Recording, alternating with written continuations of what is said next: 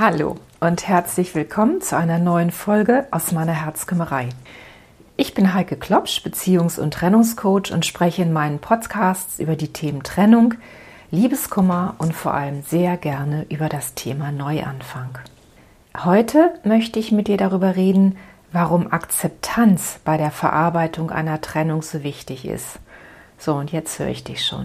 Akzeptanz. Wie soll ich das, was ich gerade erlebe, was mir gerade so einen großen Schmerz und Kummer bereitet, wieso soll ich das akzeptieren? Ja, also erstmal klar, eine Trennung, in der du dich jetzt vermutlich befindest, das ist eine ganz, ganz große Lebenskrise. Und die stellt dich als Person in Frage. Das wirst du auch gerade sehr spüren. Und du wirst auch spüren, dass sie dich in deinem ganzen Sein berührt. Liebeskummer, das weißt du gerade am besten, kann tatsächlich sehr mächtig sein und uns richtig eklig in den Klammergriff nehmen. Nichts scheint mehr Sinn zu machen und ich vermute, dass die Gefühle von Hoffnungslosigkeit und Trauer, dass das die Gefühle sind, die dich im Moment am meisten beherrschen. Und das Gemeine ist ja, dass wir die Bewältigung von Krisen, die lernen wir nicht in der Schule, die lernen wir nicht an der Uni. Da muss man einfach tatsächlich sagen, ja, wir lernen die Bewältigung durch, von Krisen tatsächlich nur durch Erfahrung und leider durch schmerzhafte Erfahrung. Ja, und äh, es gibt doch Möglichkeiten, auf bestimmte Instrumentarien zurückzugreifen in so einer emotionalen Ausnahmesituation. Und das ist tatsächlich die Akzeptanz. Akzeptanz, auch wenn es jetzt für dich im ersten Moment sehr widersprüchlich wirkt, ist etwas, was funktioniert. Also, mein Appell, den du jetzt nicht hören willst, akzeptiere deine Situation und nimm sie an. Ja, ich weiß, das ist jetzt echt leichter gesagt als getan.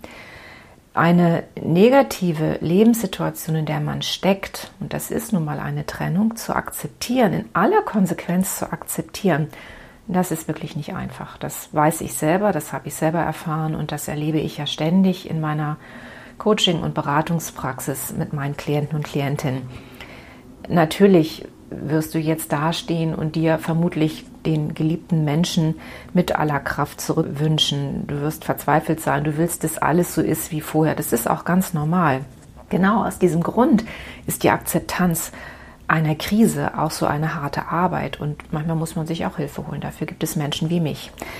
Aber hör mal, je länger wir uns in Krisen reingraben und die Akzeptanz der negativen Gefühle und dessen, was geschehen ist, verweigern, desto länger dauert alles. Das ist tatsächlich so. Umgekehrt gilt übrigens auch, je mehr wir vor einer Krise weglaufen und uns nicht mit dem Verlust und der damit verbundenen Trauer um den geliebten Menschen auseinandersetzen wollen, desto stärker holt uns das früher oder später auch wieder ein. Frauen neigen übrigens sehr dazu, sich als Opfer zu fühlen. Da komme ich aber auch gleich nochmal drauf. Und Frauen neigen leider, ich bin ja selber eine Frau, immer wieder und wieder dazu, alles durchzukauen, anstatt in die Handlung zu gehen. Es gibt einen schönen Begriff aus der Zoologie, der heißt Rumination. Das bedeutet Wiederkäuen. Da kann man ein bisschen drüber schmunzeln. Ne? Also, die schwierige Situation wird bei Menschen, die das immer wieder coin, ja, das wird im wahrsten Sinne des Wortes durchgekaut, gekaut, gekaut, gekaut, aber nicht aktiv angegangen. Umgekehrt neigen Männer, jetzt sind wir natürlich tatsächlich ein bisschen bei Stereotypen angekommen, ähm, häufig dazu, sich schnell in neue Beziehungen zu begeben. Die suchen ihre Heilung vom Schmerz oft in schnellen sexuellen ähm, Erlebnissen und versuchen darüber ihr angegriffenes Ego aufzuwerten. Das sind sehr unterschiedliche Wege. Einmal sozusagen die ewige Wiederholung, auf der anderen Seite bei den jetzt Stereotyp, Vorsicht, bei den Männern eher durch sexuelle Arbeit, äh, durch sexuelle Abenteuer sich abzulenken. Das sind beides nicht die Wege, die zum Ziel führen. Denn in gewisser Weise wird auf beiden Vorgehensweisen immer gegen das Problem angekämpft, anstatt sich den Ängsten wirklich zu stellen. Und jetzt wird es wichtig, wer gegen sein Problem kämpft, der haftet am Ende daran. Akzeptieren, und das ist mir wichtig, dass du das verstehst, akzeptieren heißt nicht zustimmen. Zu akzeptieren, dass dich jemand verlassen hat, heißt nicht, alles klaglos und passiv hinzunehmen. Akzeptanz ist also nicht gleichbedeutend mit Zustimmung. Der entscheidende Unterschied liegt ja im Aufgeben. Wenn ich zustimme, bedeutet das, ich gebe auf, ich nehme hin. Und genau das sollst du nicht tun, denn das wäre selbstschädigend. Du sollst idealerweise genau hinschauen, was passiert ist. Du sollst dein Verhalten reflektieren, das deines Partners, natürlich dein eigenes Zutun auch kritisch angucken. Was sind deine Anteile, die zur Trennung geführt haben? Welche Kritik nimmst du an? Welche Kritik nimmst du aber auch nicht an? Wo will ich mich zukünftig verändern? Ja, wie, wie kann auch ein Veränderungsprozess aussehen? Darüber solltest du in Ruhe nachdenken und dann eine Entscheidung treffen. Und die Entscheidung kann lauten, ich gehe voran, ich will wieder ein lebenswertes Leben führen und ich habe auch ein Recht darauf. Du musst nicht in dieser Situation verharren. Du bist eine erwachsene Person und du kannst entscheiden. Du hast die Wahl. Ich kann zustimmen, akzeptieren, dass es so bleibt, wie es ist, oder ich kann mutig vorangehen.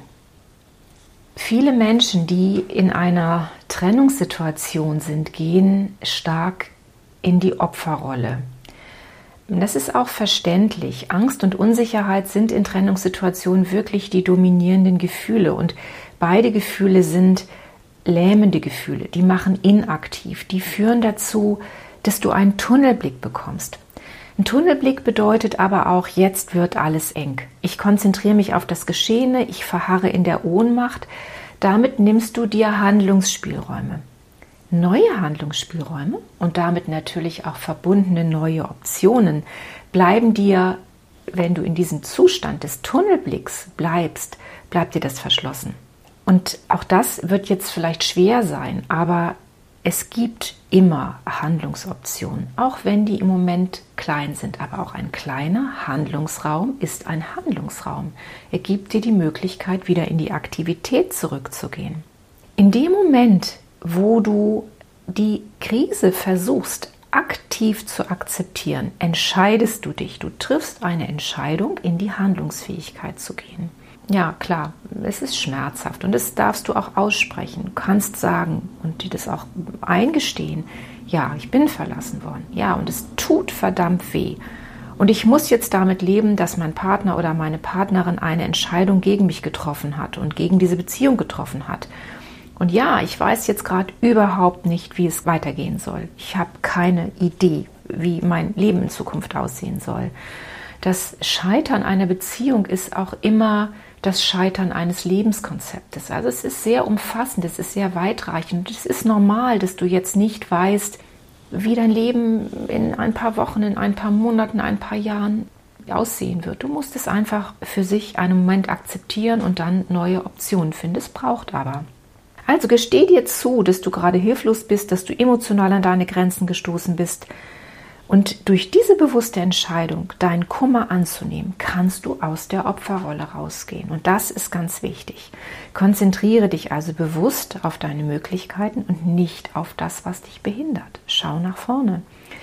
Die Akzeptanz ist also die Voraussetzung dafür, dass sich dein Blick wieder weiten kann. Weg vom Tunnelblick in die Weite schauen.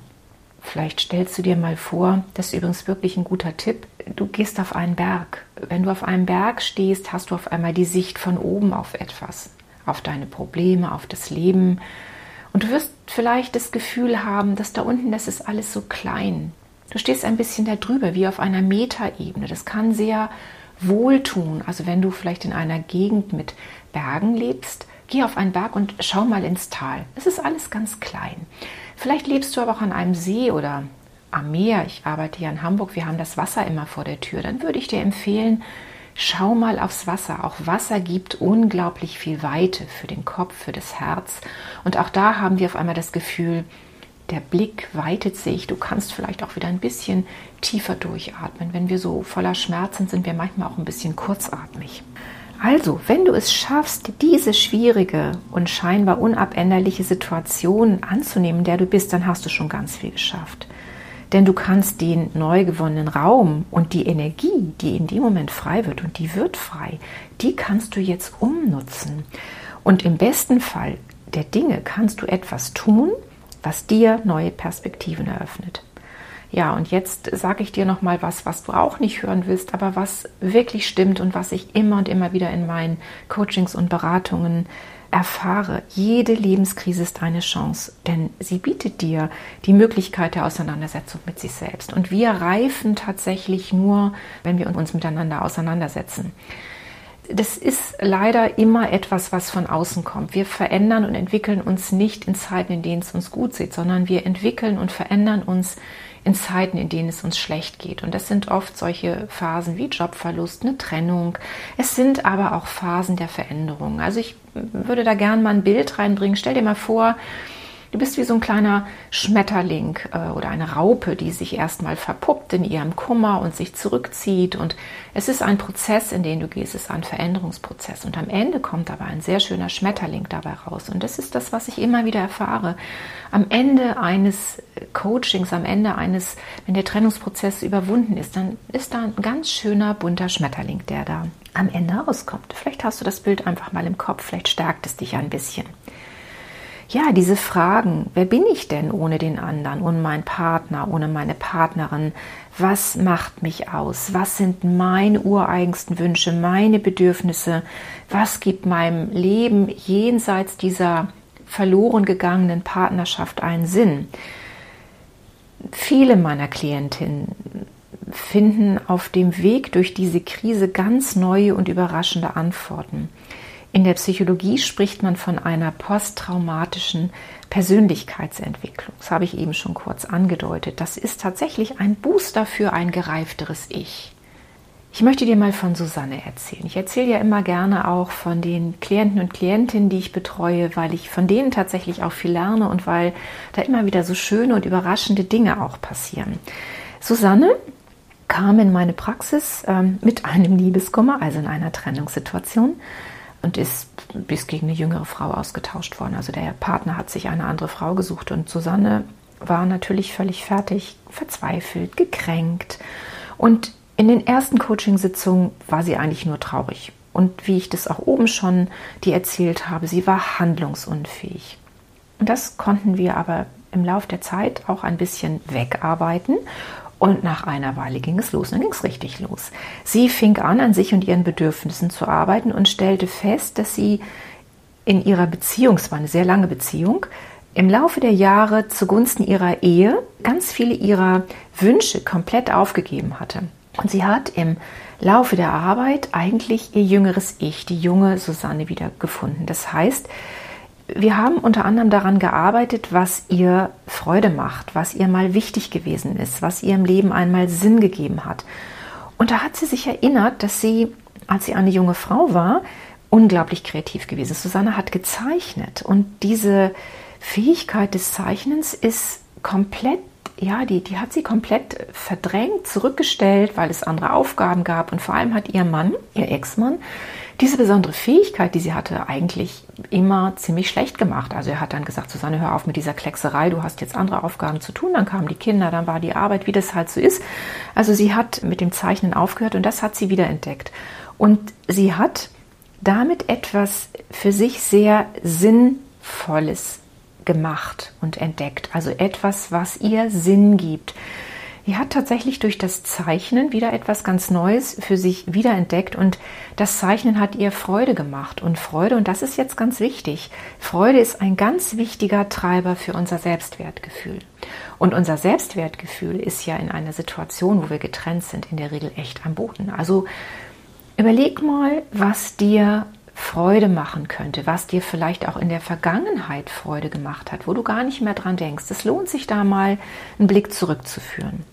Ich habe eben schon mal ganz kurz den Begriff des Sinns eingeführt, dass die Arbeit von Susanne etwas Sinnvolles ist.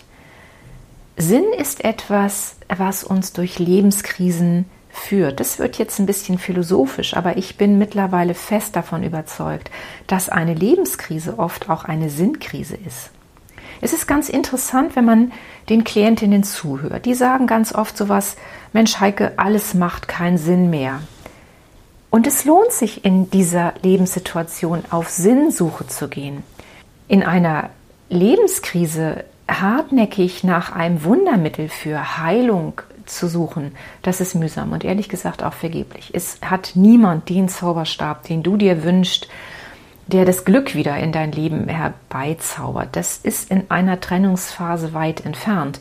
Und deine aktuelle Lebenssituation ist vermutlich auch viel zu komplex, um auf die Schnelle wieder glücklich zu werden.